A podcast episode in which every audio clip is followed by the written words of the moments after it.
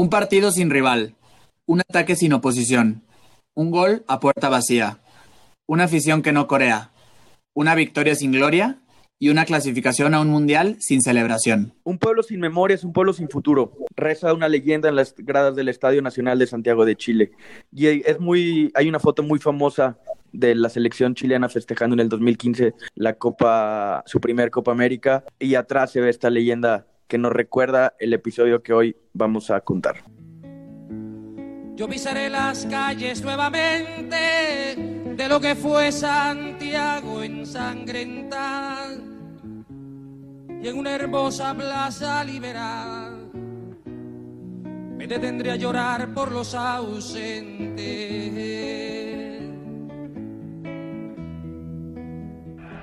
Sin balón, sin balón. Hola a todos, buenas tardes, buenas noches, buenos días. Espero que estén muy bien. Estamos aquí grabando un capítulo más de Sin Balón. Gracias por acompañarnos en este camino. Hoy vamos a hablar una vez más de esta intersección entre el fútbol y política, una de las secciones que más ha gustado a todos los que nos escuchan. Nos han dado muy buena retroalimentación. La semana pasada estuvimos en Brasil y ahora nuestro vuelo cae hasta Santiago de Chile para repasar uno de los capítulos más penosos y más raros en la historia del fútbol. Sí, eh, vamos a septiembre de 1973, pero bueno, para esto nos tenemos que ir eh, tres años antes, a 1970, cuando Salvador Allende gana las elecciones, siendo el primer presidente del mundo con ideología marxista en llegar a la presidencia mediante, en llegar al poder mediante las urnas. Ya había pasado la, la revolución de Cuba, la revolución bolchevique, que las ideas marxistas llegaron al poder mediante las armas, mediante la revolución.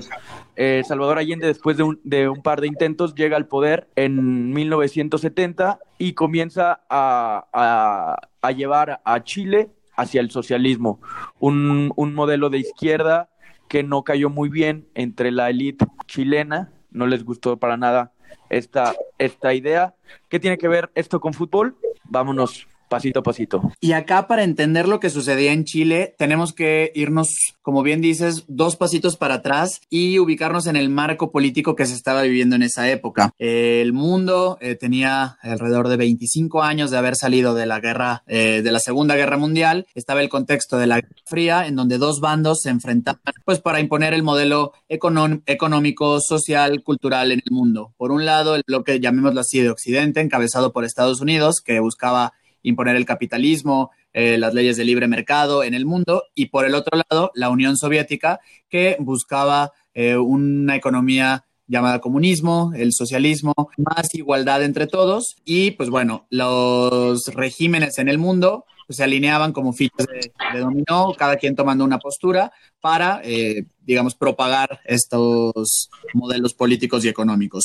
Como bien mencionas, en Chile, Santiago, eh, Salvador Allende, perdón, en 1970 toma la presidencia del país y eh, pues fue implementando poco a poco su, su, modelo económico. En el año de 1973, ante pues protestas sobre todo de la clase alta, el cuerpo militar encabezado por el general Augusto Pinochet da un golpe de Estado en la Casa de la Moneda, en donde, bueno, aquí hay, versiones que no sé si nos quieres platicar, Neto, de cómo es que, termina el gobierno de, Salvador Allende. Sí, canta Calle 13, la Operación Cóndor invadiendo mi nido. Y la Operación Cóndor era un, plan, perdono, pero nunca olvido. Este, la Operación Cóndor era un plan de, de los Estados Unidos de tener una coordinación, de alinear a toda Latinoamérica a su, a su ideología, no dejar que entre el, el comunismo dejarlo ahí nomás como en, en Cuba. Y bueno,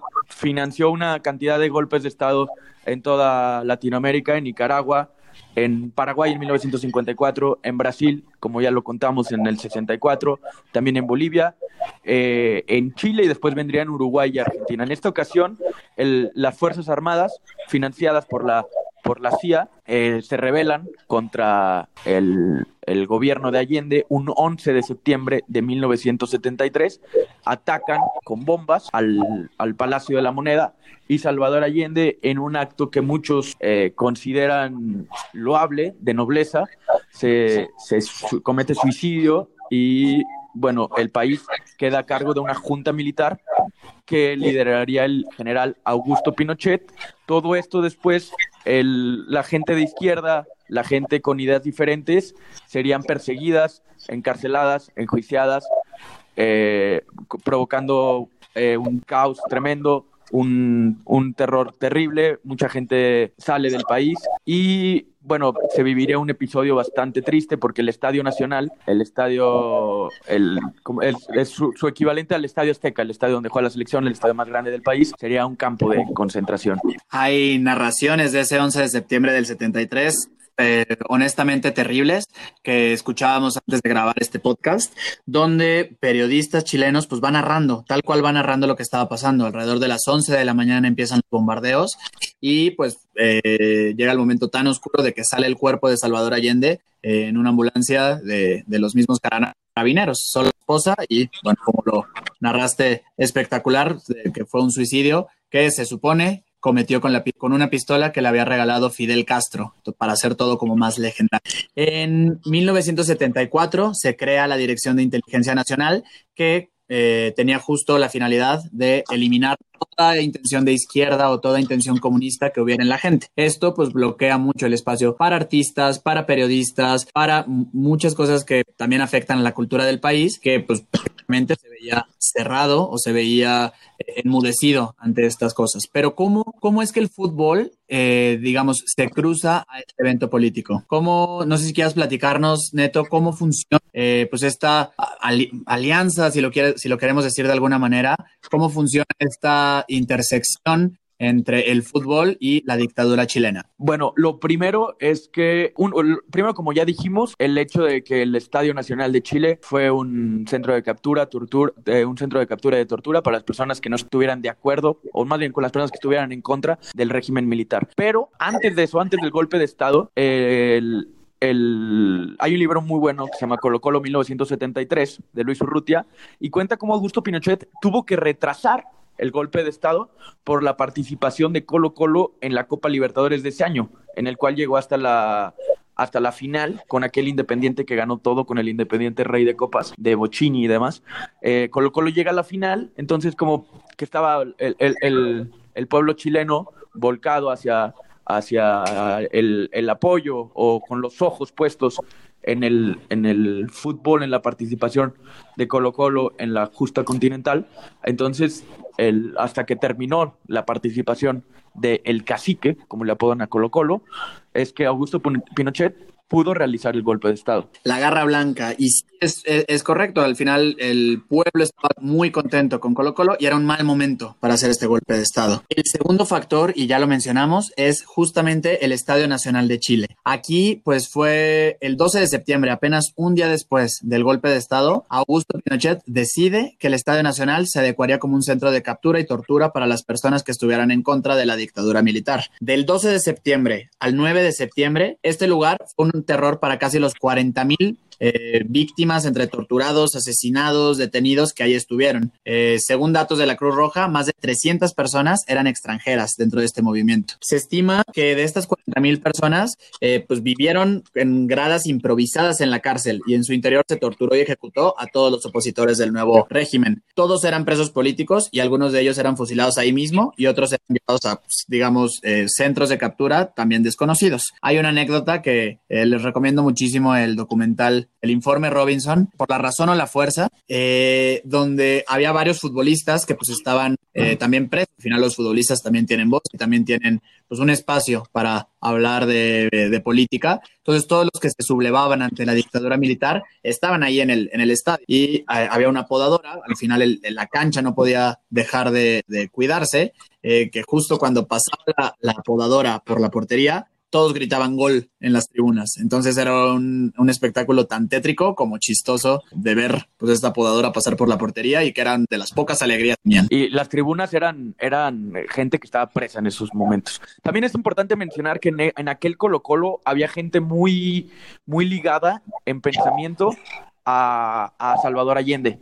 Entonces había jugadores como Carlos Caselli, que después jugó en Europa, o el delantero Leonardo Vélez, que eran integrantes de este equipo y siempre apoyaban públicamente a las ideas de Salvador Allende. También, como como sería lógico, este Colo Colo subcampeón de América era la base de la selección chilena que jugaría un repechaje para pasar al Mundial de Alemania 74 contra, irónicamente, la Unión Soviética.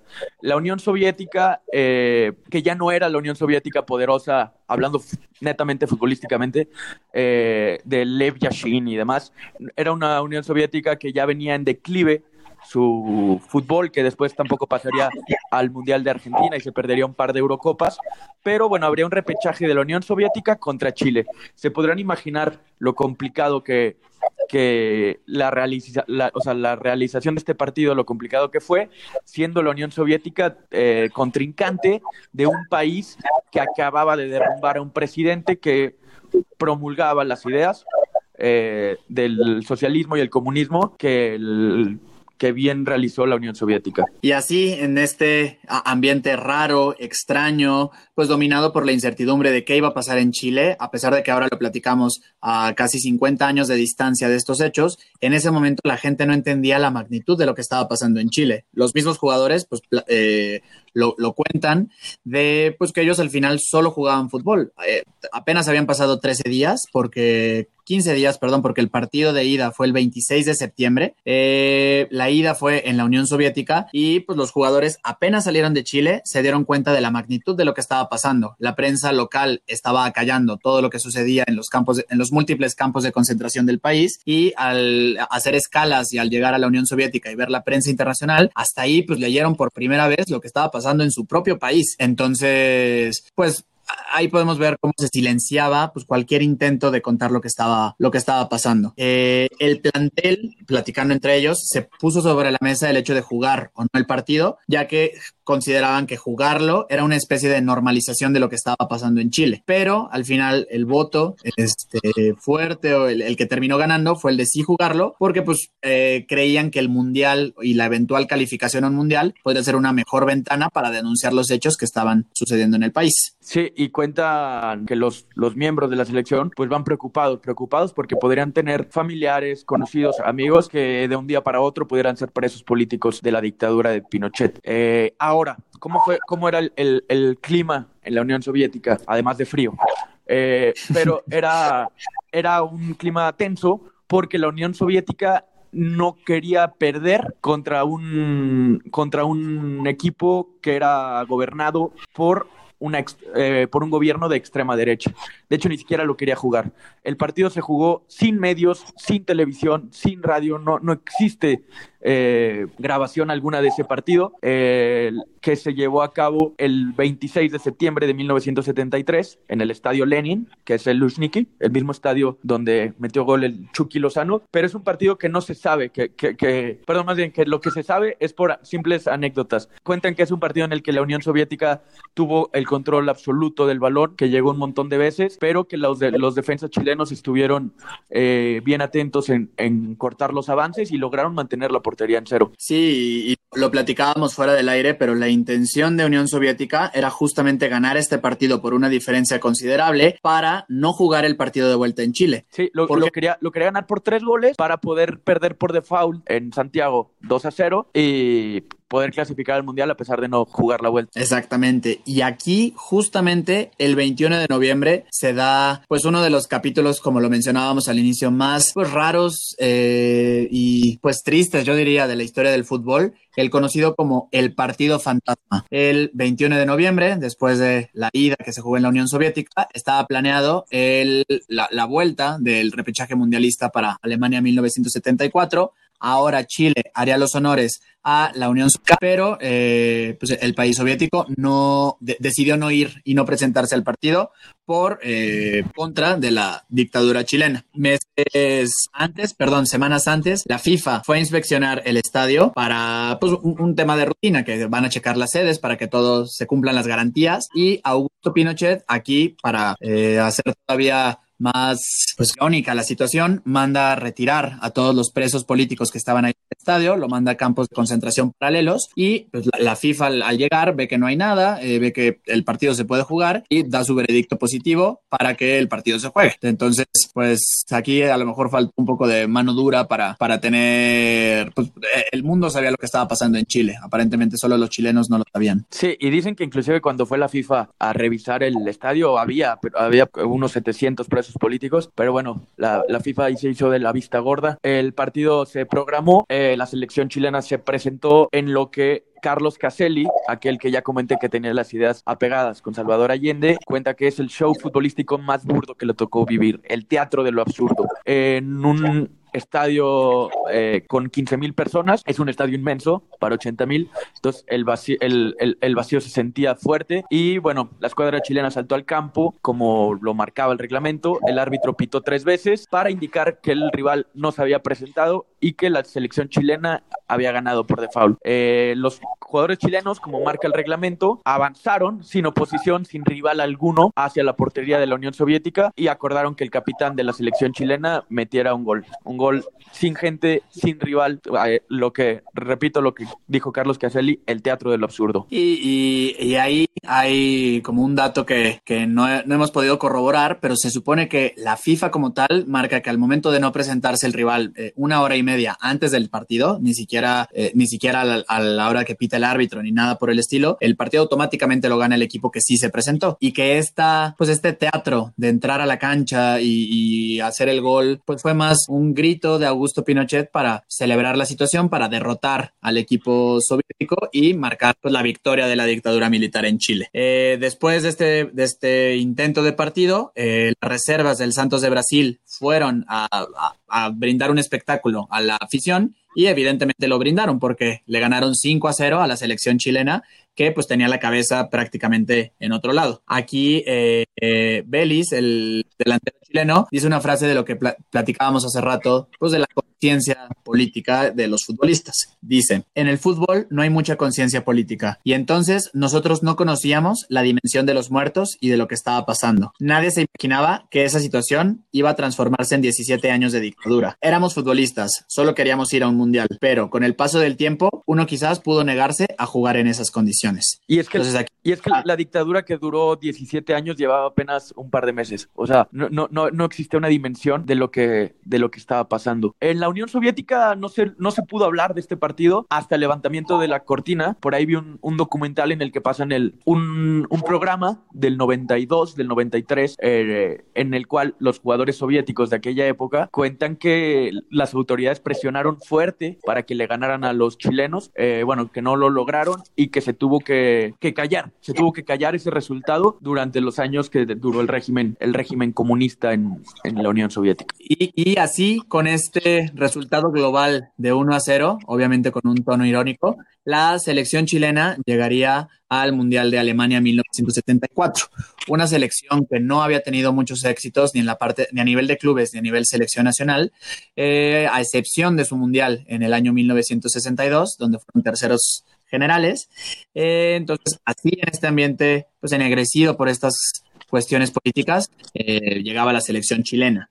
El 7 de mayo de 1974, 27 chilenos exiliados llegaron a Berlín autonombraron el Comité de Solidaridad con el Pueblo Chileno y su misión era pues visibilizar el problema chileno de la dictadura militar de Augusto Pinochet en eh, tantos estadios como fuera posible y en tantos eh, calles, eh, pasillos, auditorios de todo Berlín pudieran escucharse para que el mundo supiera lo que estaba pasando en su país. Sí, consecuencias de este, de este partido, digo, en ese mundial a Chile no le fue muy bien, le toca con las dos Alemanias, con la Alemania occidental, que a la postre sería campeona, y con la Alemania oriental, y también con Australia. Consigue dos empates contra Alemania Oriental y Australia y pierde contra Alemania eh, Occidental. Eh, a, partir de este mundial que no clasifican, se viene para abajo el fútbol, el fútbol soviético, como ya lo, lo, venía comentando. Eh, Chile, alineado bien a su patrón y patrocinador de aquel momento, los Estados Unidos, se sumaría al boicot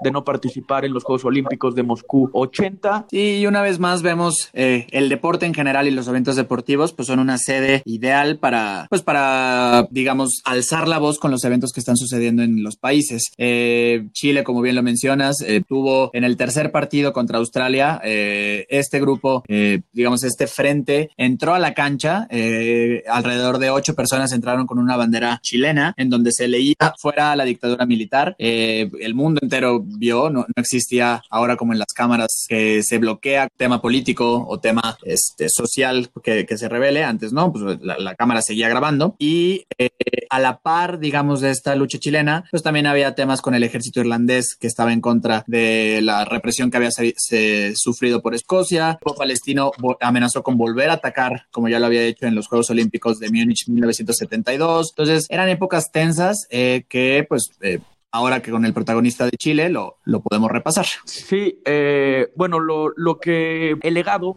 que tuvo la, la, la dictadura desde lo artístico el, el, pueblo hizo mucho, hubo mucho movimiento artístico, hay canciones que todavía son himnos, himnos de lucha social, ahora que digo, el, el pueblo chileno, sobre todo el año pasado y a principios de este año, que se levantó contra el gobierno de, de Piñera, eh, tocaban, cantaba el pueblo canciones de los prisioneros, de Silvio, que en donde que son canciones que se hicieron en estos tiempos, en donde reflejan el hartazgo social, el malestar ante el, la crisis política que se estaba viviendo en esos tiempos. Carlos Caselli fue un, uno de los artífices de esa selección chilena y es muy conocida la anécdota de que antes de viajar al Mundial van a, a, que los abandere Augusto Pinochet y bueno, he recordado que el, el, la figura de aquel equipo que no, evidentemente no estaba de acuerdo con la junta militar, dejó estirada la mano del general Pinochet, le negó el saludo y bueno, es una imagen que, que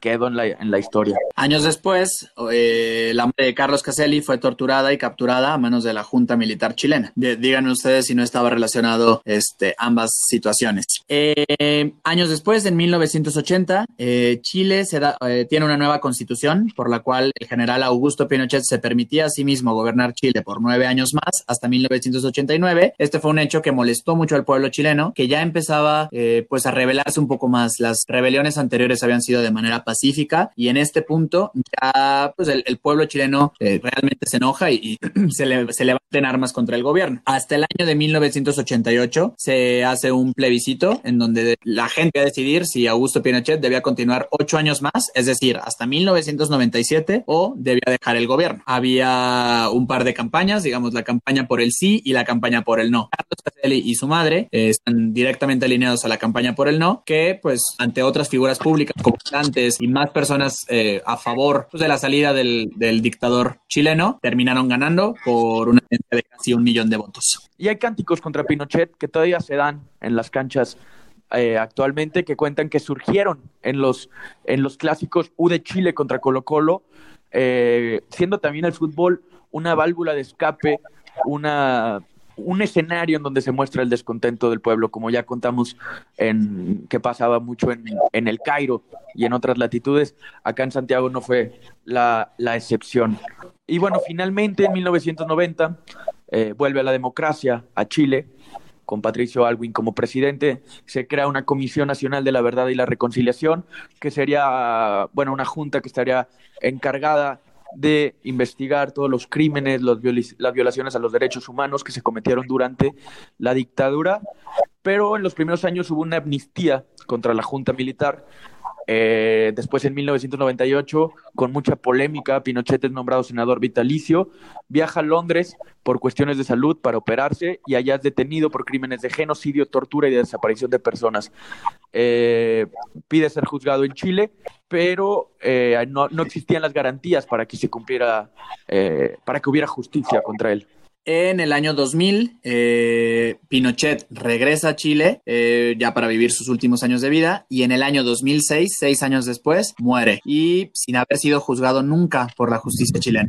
Algo que pues todavía los chilenos recuerdan el día de hoy. Y aquí pues podemos ver cómo la finales de los 80s, principios de los 90 fueron cayendo poco a poco las dictaduras que se habían establecido en Latinoamérica. En el capítulo pasado repasamos cómo eh, cayó la dictadura brasileña en el año 1985, la dictadura chilena eh, cayó aquí en el año 1990. Ya tocaremos el tema de la dictadura que se estableció en Argentina en pleno mundial, eh, donde fueron locales en 1978. Entonces, poco a poco se fue reconvirtiendo de dictaduras a democracias. Un paso que duró mucho tiempo, que, costó muchas vidas, pero pues al final empezaban a ver la luz los países de, de Latinoamérica. esto evidentemente forma parte de un juego mucho mayor, como ya lo explicábamos al inicio, y de este dominó de piezas donde eh, Estados Unidos eh, y, financió muchísimas invasiones, eh, digamos, dictatoriales por toda Latinoamérica, que, eh, bueno, pues es un capítulo de la historia donde el fútbol una vez más se vio inmiscuido. Sí, y son dictaduras que, bueno, dejaron muy golpeado a todo Latinoamérica. Canta una canción de Los Prisioneros, banda chilena. Eh,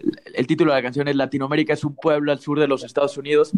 Y bueno, creo que esa canción retrata muy bien el, el modo de ver a Latinoamérica por, por los Estados Unidos, la Operación Cóndor. Eh, igual les dejamos un pedacito de la canción para cerrar el capítulo.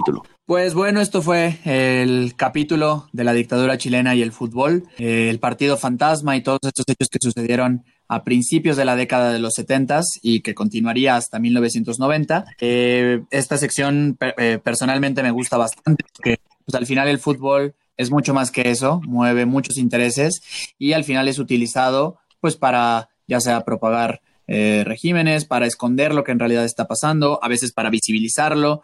Eh, entonces, bueno, ya vemos que nuestro amigo el balón siempre está rodando por campos inhóspitos. Sí, fue un episodio que, que, disfruté bastante, siempre contar las relaciones entre poder y fútbol, como ya lo contamos con, con nuestro amigo Miguel Valderas, que escribió un libro al respecto. Eh, son, son historias interesantes, son reconfortantes saber que el, que el balón no, no, es solamente un juguetito, sino que es un arma mucho más eh, poderosa para mostrar injusticias y, y, y, para mostrar injusticias o para, para usarlo como, como herramienta de poder. Este, bueno, pues muchas gracias eh, a todos. Eh, saludos a toda la gente que viene eh, de parte de, del periódico AM. Un placer pertenecer a esa familia. Y pues bueno, esto fue Sin Balón. Latinoamérica es un pueblo al sur de Estados Unidos. Sus barrios y su estilo de vida. We try to talk in the jet set language para que no nos crean incivilizados. Cuando visitamos sus ciudades, nos fichan y tratan como a delincuentes. Rusos, ingleses, gringos, franceses, se ríen de nuestros novelescos directores. Y el árbitro Brick marca al final una historia para contarla.